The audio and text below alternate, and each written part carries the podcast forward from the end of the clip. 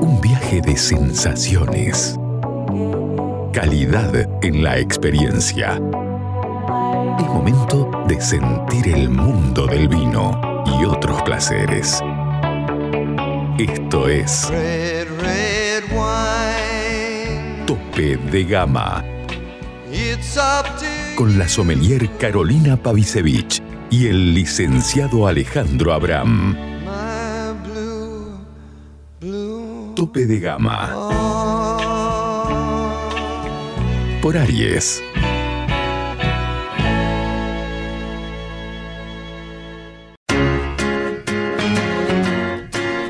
Llega a Salta una nueva forma de vestir tu casa. The Linen Factory. La mayor calidad y fibras naturales en fundas de edredón, cubre somier, todo tipo de cortinas, manteles y más.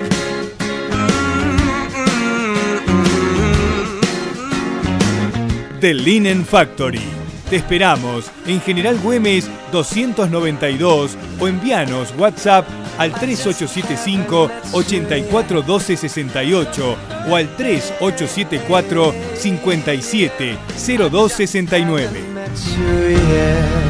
The Linen Factory.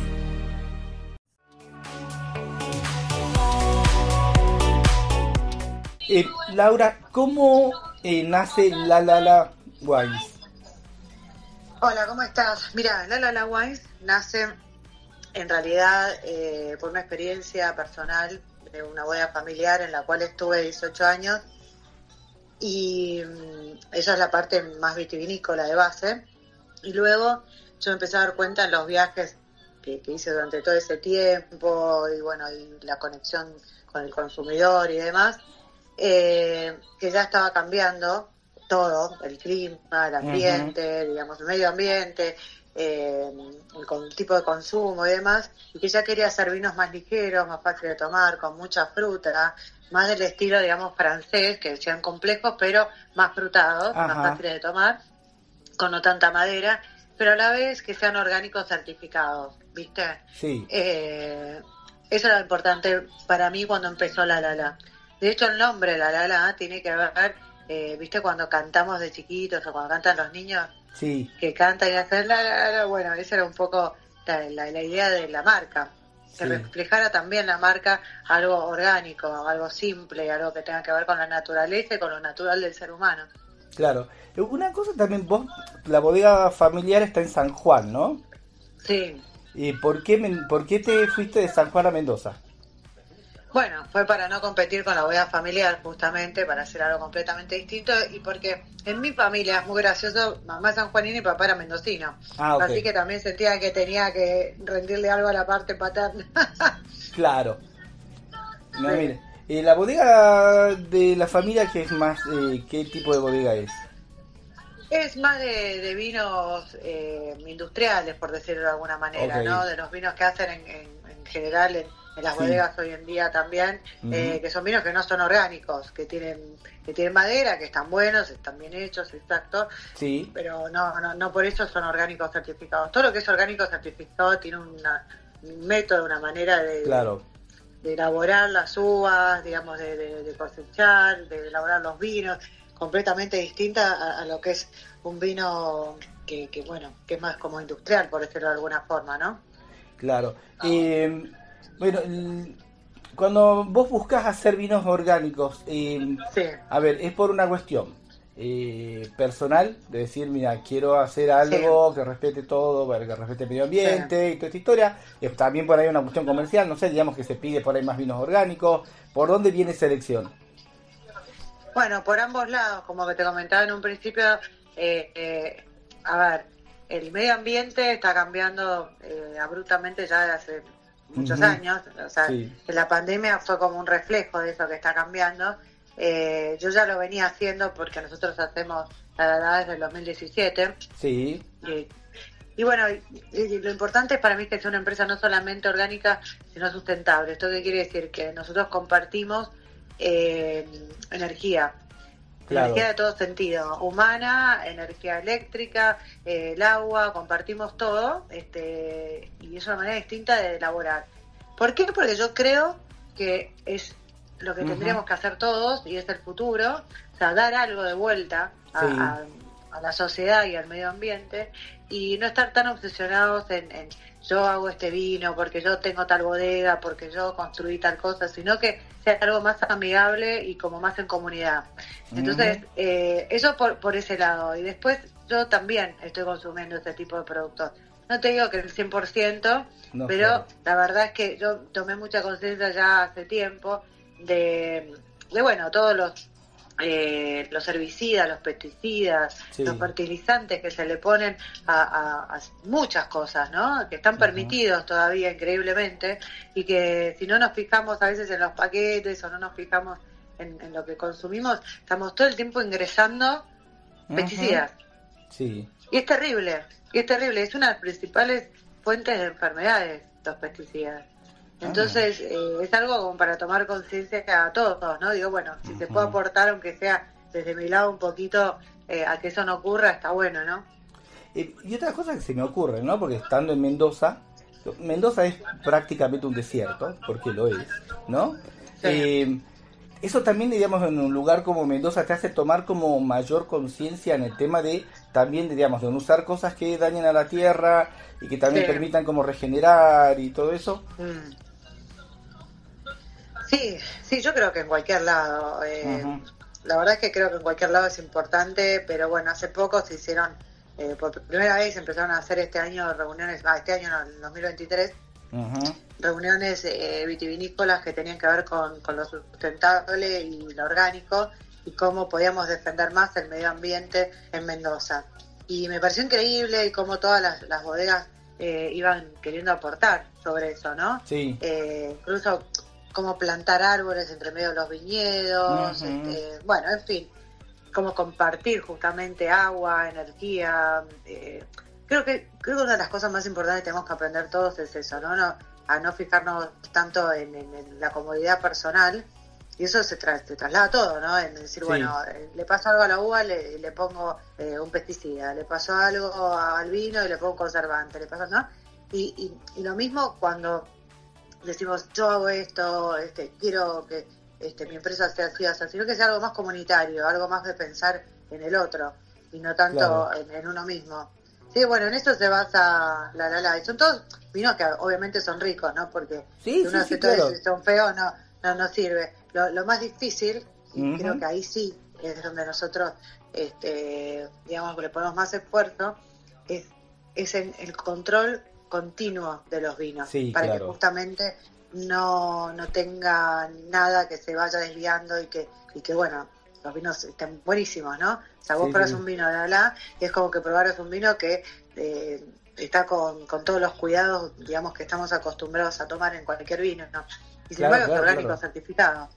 Eh, Sí. Y bueno, y todos los certificados hoy por hoy, la verdad que cuesta bastante la certificación, cada vez está costando más porque, bueno, hay empresas que son mixtas y cuando son mixtas eh, están ahí como al borde, entonces eh, a todos nos está costando más certificar, así que yo creo que vale la pena para todos los que Ujú. tomamos un vino orgánico o un producto orgánico en general certificado, este, bueno, hacerlo valer que estamos tomando algo que realmente es así, ¿no? Pues no como es un sello de veracidad también de Sí, lo que claro. estás tomando. Eh, vos sabés que me pareció interesante algo que dijiste, porque nosotros aquí en el programa hablamos con eh, Facu Bonamaizón sobre la agricultura biodinámica, bueno, vos viste cómo es el Facu, y, Sí. eh, y con Fede Gambetta con el tema de los vinos naturales, que Fede Gambetta lo que te dice es, no es esta historia de que porque hagamos vinos naturales tienen que salir mal, porque como que muchos se escudan detrás Claro. de, hago un vino natural, por eso tiene estos detalles. Por eso es difícil de tomar, sí. Claro, y que, Claro. que más o menos lo que vos decís, digamos, de hacer vinos ricos, con estas características, Sí. pero que sean ricos. Y, y una de las cosas es lo que te iba a preguntar, y ya vamos a, directamente a los vinos, que es el tema de, eh, vos viste que está muy de moda, el- no es de moda, perdón, es como que se está haciendo mucho en este momento, o se está tomando conciencia, el tema de los suelos vivos. Sí. Ustedes como, ustedes están en ese camino, No sé qué le llamás bien suelos los suelos vivos. son los verdes, básicamente, que tienen, que hay vegetación entre medio de las parras. Ah, bueno, sí, eso es típico de, una, de unos eh, viñedos orgánicos. Ujú. Es típico, o sea, yo sospecho cuando no existe nada de eso, Sí, porque quiere decir que algo de pesticida o herbicidas le ponen. sí. Eh, nosotros eh, soltamos animales para diferentes este, Sí. cuestiones que pueden pasar a pasar en la viña. Entonces, esos animales van comiendo ciertos pasos, eso, pero la verdad es que no son parejos, porque no es como pasar una máquina y poner una No, no, claro. Entonces, los animales comen un poquito más en un lugar, un poquito menos sí, en el otro, ¿no? Y ahí es donde eh, está lo interesante de, de eso. También, algo que es divino, que siempre nosotros destacamos es cuando recorres viñedos orgánicos, te escuchas pajaritos, Claro. este, ves mariposas, y ahí te das cuenta que es algo que está bien, que para el medio ambiente. En, en los viñedos que no pasa eso, eh, Sí. no se no vuela una mosca, ¿me entendés? Es como, eh, bueno, mosca sí, quizás por el tema del azúcar, pero no Claro, más que claro. eso. Es como, eh, está como recontra mega prolijo y ahí es donde vos ves que hay químicos, ¿no? En, los viñedos. Sí, sí, sí, clarísimo. Bueno, eh, allá, y bueno, contame de los vinos, porque yo lo que sí probé, me acuerdo que me gustó muchísimo, fue un Chenin. Sí. Ah, sí, sí, está bueno. Este es el último que sacamos. Sí. Empezamos elaborando Malbec. Eh, Malbec es de Agrelo, de Alto Agrelo. Sí. Ya lo hacemos hace un tiempo así. Después hacemos una criolla de Tupungato, Ajá. eh, 100% criolla, eh, con estructura, obviamente sin madera, sin nada, pero con estructura. Está linda la criolla. Sí. Y creo que es la única orgánica certificada al momento. Ah, Y después hacemos, sí, hacemos un tempranillo rosé, en realidad es un tempranillo criolla, eh, tempranillo criolla, este año, el último año le pusimos un poquito merlot, como para hacer un toque distinto, Sí. sea que son todas partidas limitadas. Eh, me pareció un toque muy interesante, a la gente le encanta. Y bueno, tenemos un chardonnay que saqué que en realidad es de exportación, lo que pasa es que, bueno, este año, como no habíamos hecho el año pasado el rosé, este, saqué un poco de ese, de ese chardonnay de exportación para el mercado interno y fue un éxito. Y bueno, y lo, lo que, lo que ingresamos nuevo fue el Chenin Blanc, Sí. el Blanc, Sí, sí, sí. eh, que es bastante difícil de elaborar, con que quede así como muy frutado, con acidez, muy bajo de alcohol, con 11 grados de alcohol, eh, bien fresco. eh, la verdad que es floral, es divino. eh, es divino. Chenin Blanc está divino y, y ya se vendió en Suiza. este, se está empezando a vender en Londres. La verdad que anda Sí. muy bien. ¿Por qué es difícil de elaborar el Chenin? porque el Chenin te puede llegar a tirar algo como un poco más burdo, por decirlo de algún modo, ¿no? Ajá. Notas un poco más, más pesadas, más burdas, Sí, y sí. para hacerlo más, ele- más elegante y más floral y frutado, en realidad tiene que tener otro tipo de tratamiento, tanto en cuando sacamos la uva del viñedo, como en el tema de la fermentación y que lo dejamos sobre lías bastantes meses, bueno, tiene lo suyo, ¿no? Claro. Entonces, cuando lo probás, sentís realmente un Chenin Blanc muy elegante, que esa era la idea, ¿no? ¿Querés encontrar los mejores vinos de Salta a precio de bodega? Cafayate Wines. ¿Querés quesos y fiambres artesanales? Cafayate Wines. ¿Querés hacer envíos a cualquier parte del país? Cafayate Wines. ¿Querés productos regionales gourmet, escabeches y salsas deshidratadas con ingredientes autóctonos? Por supuesto, Cafayate Wines. En Caseros, esquina de Anfunes, frente a la iglesia San Francisco.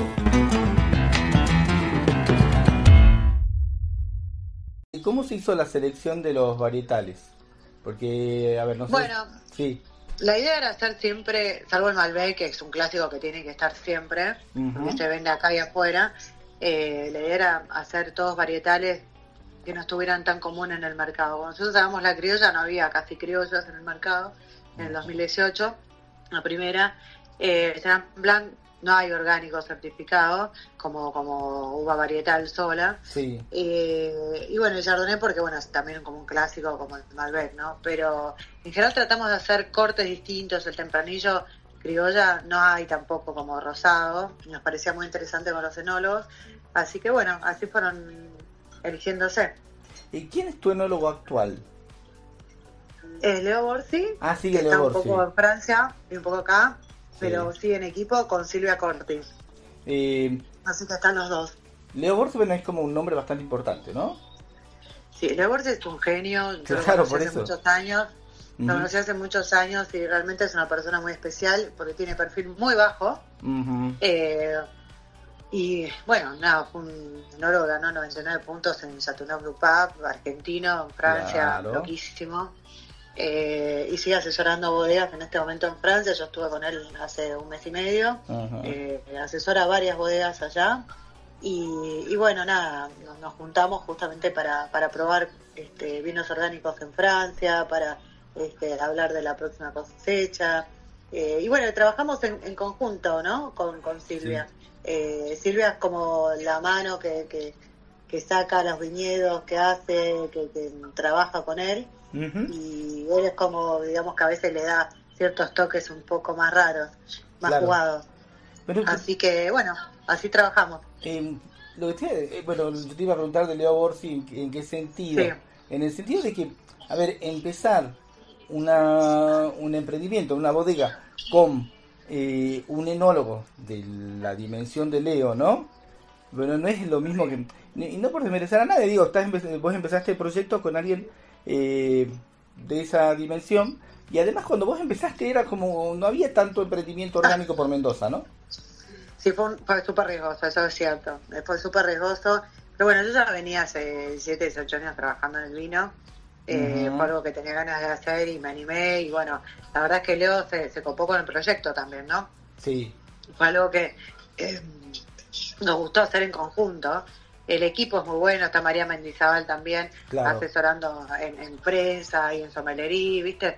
Bueno, el equipo es muy bueno porque todos venimos a hacer mucho en, en el vino Claro. y fue algo arriesgado de, de hacer, pero bueno, es lo que me parece que había que hacer. Y este año nos eligieron de la Universidad de, de- de Georgetown eh, como una de las empresas con, con las cuales los alumnos del MBA Ajá. este, va- van a analizar y se reciben con, con, con, con esta materia, con este caso. O sea, van a hacer el estudio del caso de Mirá. la la, la, eh, totalmente gratis, o sea, es un acuerdo que hice con la universidad.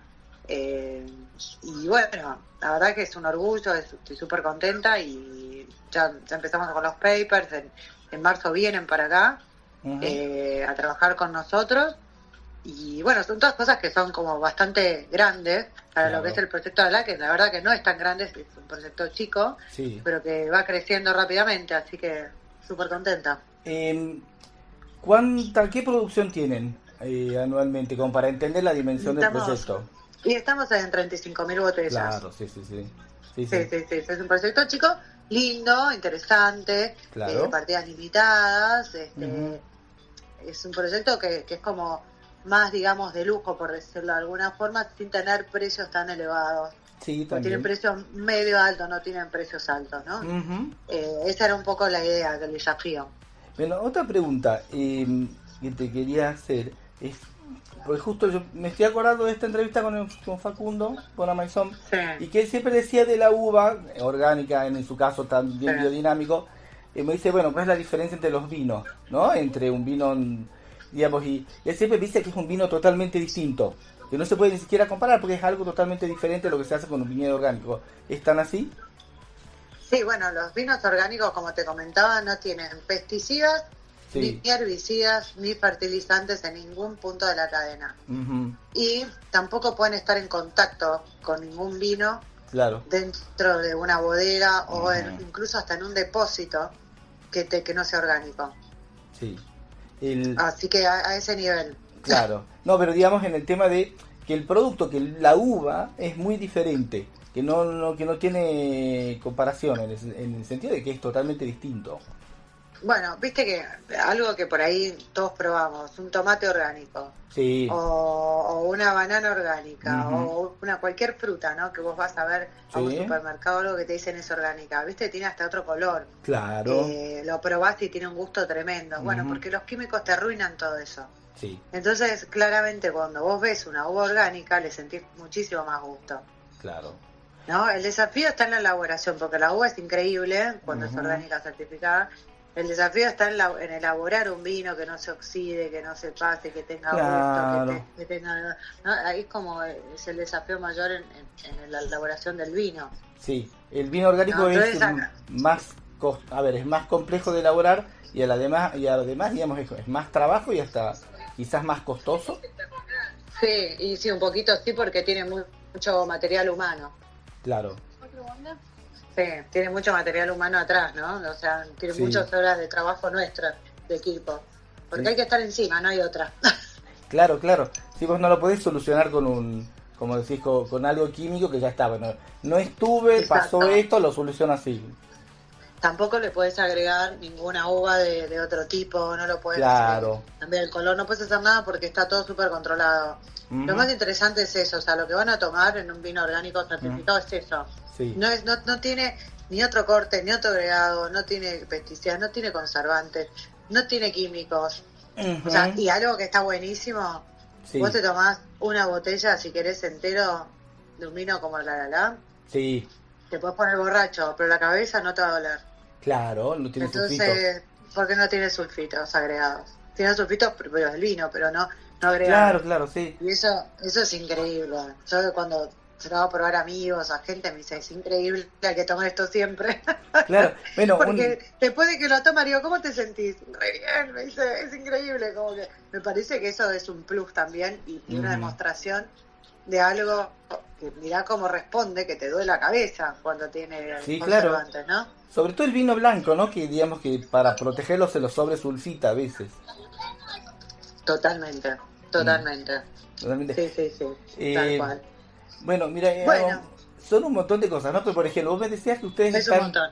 Sí. eh, ¿Qué porcentaje de la producción exportan?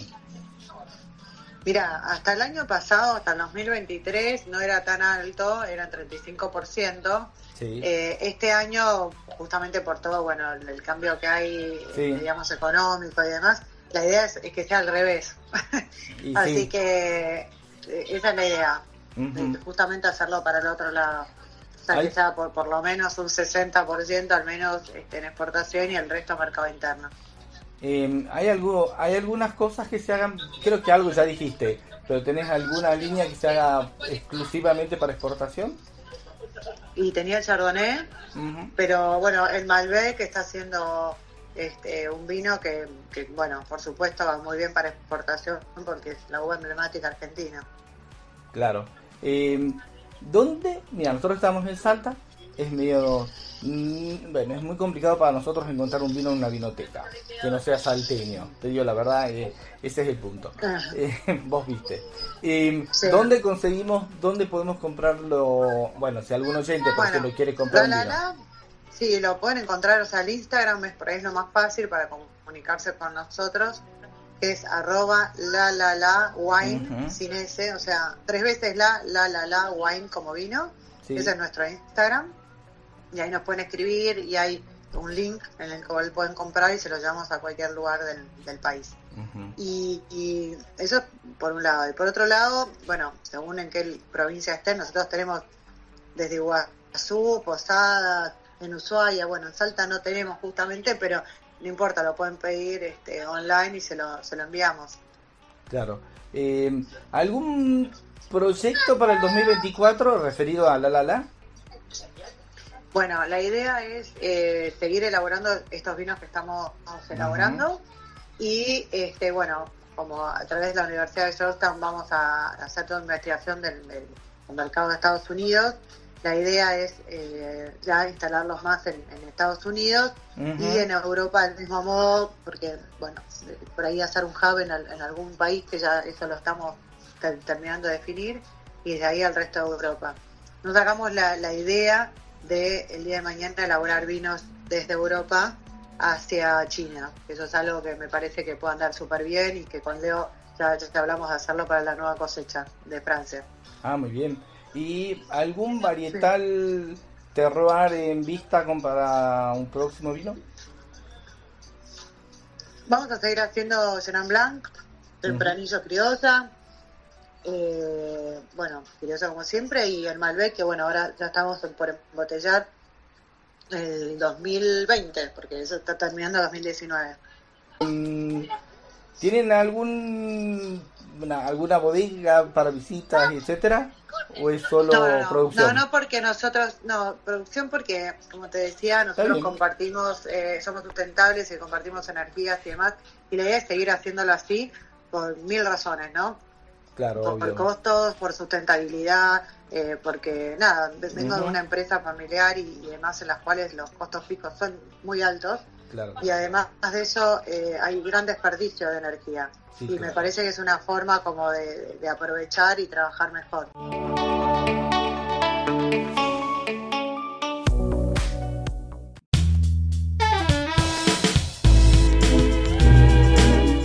Seguinos en nuestras redes sociales, Instagram y Twitter, arroba tope de gama salta.